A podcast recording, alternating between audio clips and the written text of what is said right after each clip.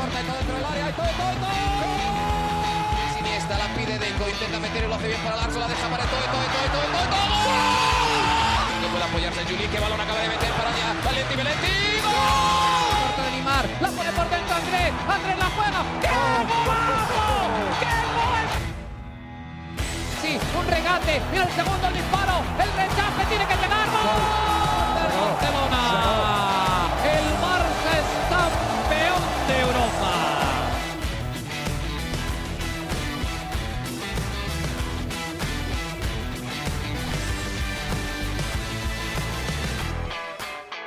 Hola amigos de ADN Barça, bienvenidos a una nueva edición de nuestro podcast, edición prácticamente de Navidad. Cada vez falta poco, cada vez falta menos para que llegue la Navidad. Y por supuesto le queremos enviar un abrazo a toda nuestra familia de ADN Barça Podcast. Los que no pudieron verlo, por favor vayan a nuestras redes sociales y vean toda la información que hay con respecto a toda la cantidad de países a, los que llegamos en este año 2022, lleno de bendiciones, muchas gracias y, y, sobre todo a ustedes, ¿no? Estados Unidos, México, España, Brasil, Guatemala, dentro de los cinco que más nos escucharon esta temporada, o mejor dicho, este año 2022, porque o lo que va de año hasta noviembre más o menos, que es que hacen este recuento en Spotify.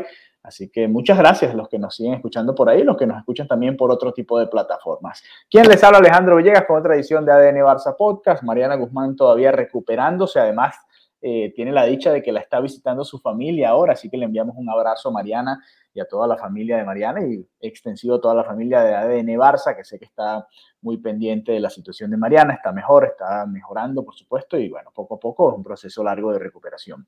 Eh, a ver, los cuatro equipos que quedan en la Copa del Mundo. Estamos grabando esto el día lunes, justo antes de las semifinales de la Copa del Mundo. Croacia contra Argentina, la Argentina de Messi. Sé que hay muchos barcelonistas eh, pendientes y muchos amantes del fútbol en general, por supuesto, que van todavía ligando a esta Argentina a ver si Messi puede terminar de ganar una Copa del Mundo y agigantar aún más su leyenda. Y del otro lado, Francia contra Marruecos. Francia, que es la única que nos tiene con vida a nosotros los que seguimos a los jugadores del Barça, porque hay dos blaugranas en esta expedición francesa que busca hacer historia al ser la primera selección en revalidar su título, ¿no? Hay que recordar, aquella Brasil del 94, 98 y 2002 llegó a tres finales consecutivas, ganó dos de tres campeonatos, pero no pudo ser eh, bicampeona, ganar de manera consecutiva. Ganó en el 94 por penales ante Italia y después perdió la final de Francia 98 ante Francia 3 a 0 antes de ganarla del 2002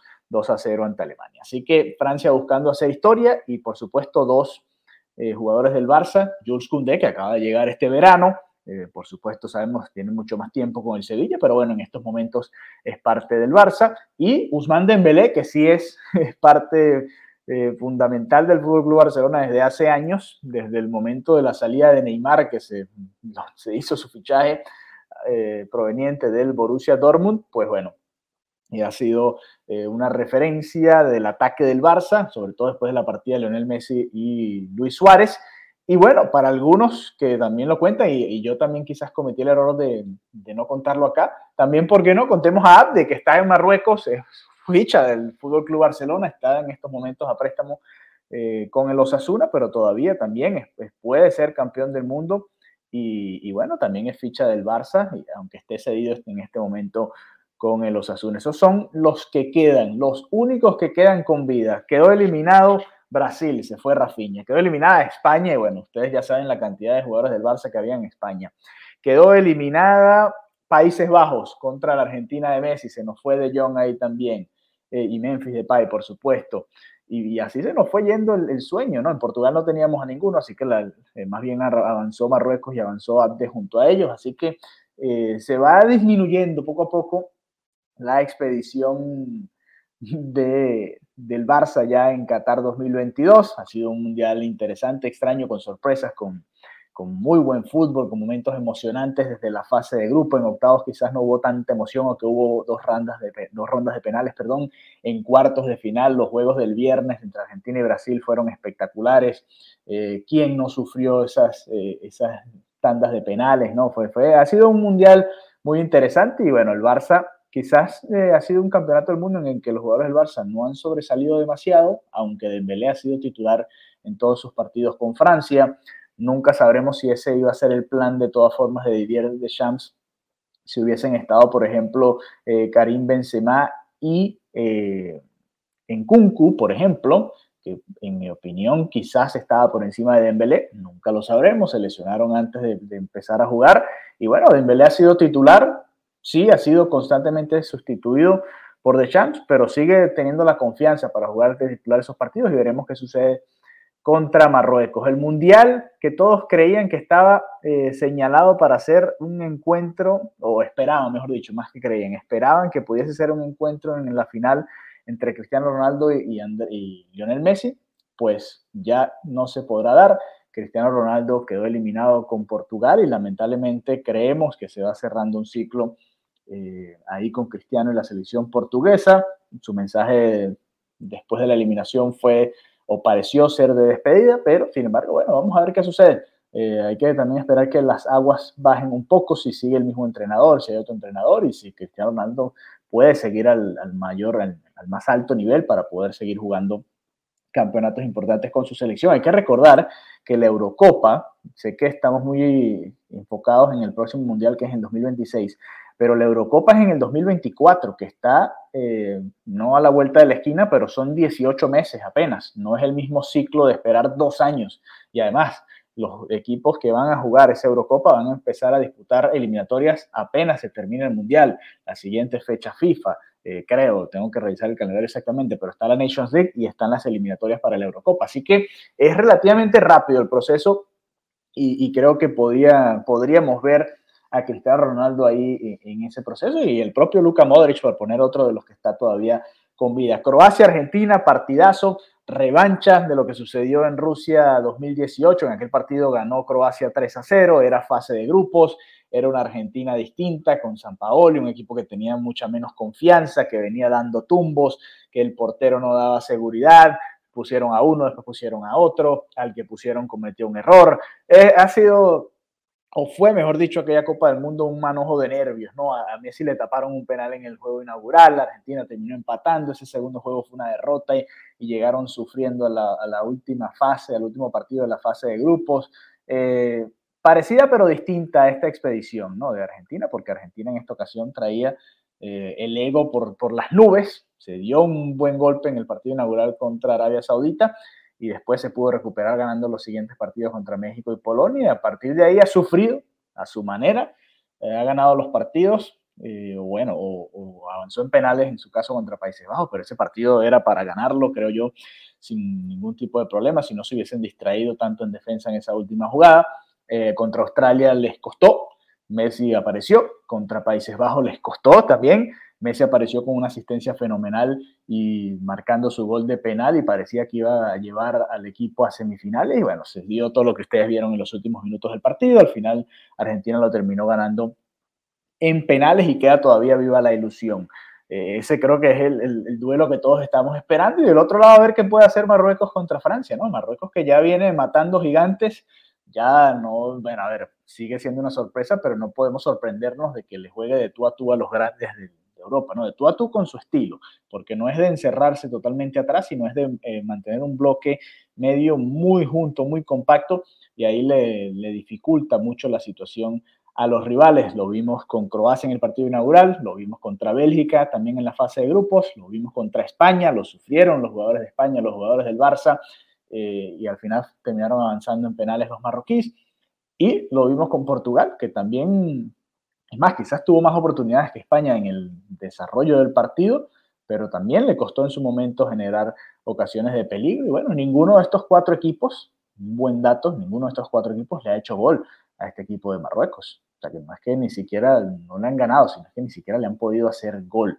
Y eso llama la atención en esta Copa del Mundo. Apenas Marruecos ha recibido un solo gol en contra. Así que interesante. Y esas historias bonitas que nos dejan los mundiales, ¿no? Había estado muy cerca Ghana en el 2010 perdió con Uruguay, todos recordamos la mano de Suárez, el penal de Asamoah Gyan que estrella en el poste y se van de esta manera a penales y después Uruguay lo terminó ganando en esa tanda y, se fue a semifinales antes de perder con Países Bajos. Ghana había estado muy cerca en ese mundial, el mundial de África entre comillas, y ahora en este Marruecos pues saca la cara y está ahí, una selección de Marruecos que por supuesto tiene jugadores eh, que están, digamos, muy, diseminados en los equipos europeos. Muchos nacieron fuera de sus fronteras, pero bueno, es parte de lo que es el mundo del fútbol hoy en día. Más allá de eso, y haciendo un, pequeño recuento de lo que se ha vivido en el Mundial de Qatar, eh, quería hablarles de, la sensación, ¿no? De este cierre de ciclo que se viene dando con estas generaciones.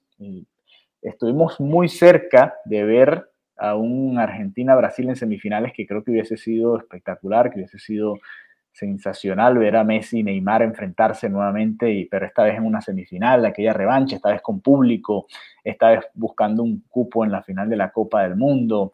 Eh, tenía su, su, lado bonito, ¿no? Pero Croacia también tiene su encanto, ¿no? Luka Modric también es otra de esas figuras que quizás pasará muy por debajo de la mesa de Messi, o no muy por debajo de la mesa, pero por debajo de la mesa cuando lo comparas con Messi, con Cristiano Ronaldo, eh, que son figuras que se están despidiendo de sus selecciones, o pareciera que se están despidiendo de sus selecciones, y tienen una última oportunidad de ganar la Copa del Mundo. Croacia pasó de ser una revelación en aquel Mundial de Rusia 2018 a ir poco a poco eh, callando críticos. Incluso yo en, la previa que hacía con un compañero para otro proyecto, mi quiniela colocaba que Croacia se quedaba en fase de grupos y ponía a Marruecos clasificando en ese grupo que tuvieron, que compartieron con Bélgica y Canadá, pero ponía a Marruecos clasificando junto a Bélgica. Para mí Bélgica iba a avanzar un poco más en esta competición y fue una de las decepciones más grandes del torneo hasta los momentos.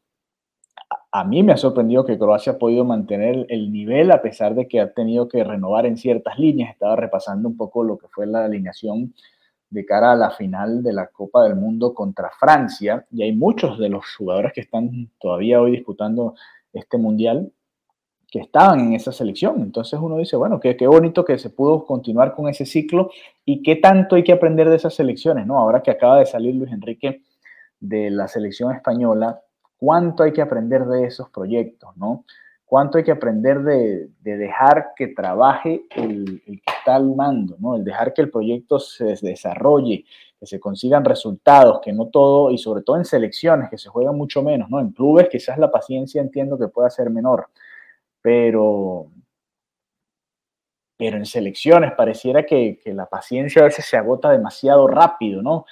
Y, bueno, el trabajo de, fíjense, el trabajo de Dalic, en Croacia y el trabajo de Deschamps en Francia, por supuesto, dos situaciones distintas, uno campeón del mundo, bueno, el otro llegó a la final también, pero bueno, eh, con mucho menos talento y se ha creído en ese proyecto y se ha seguido trabajando. Argentina y Marruecos llegan también en circunstancias distintas sus entrenadores.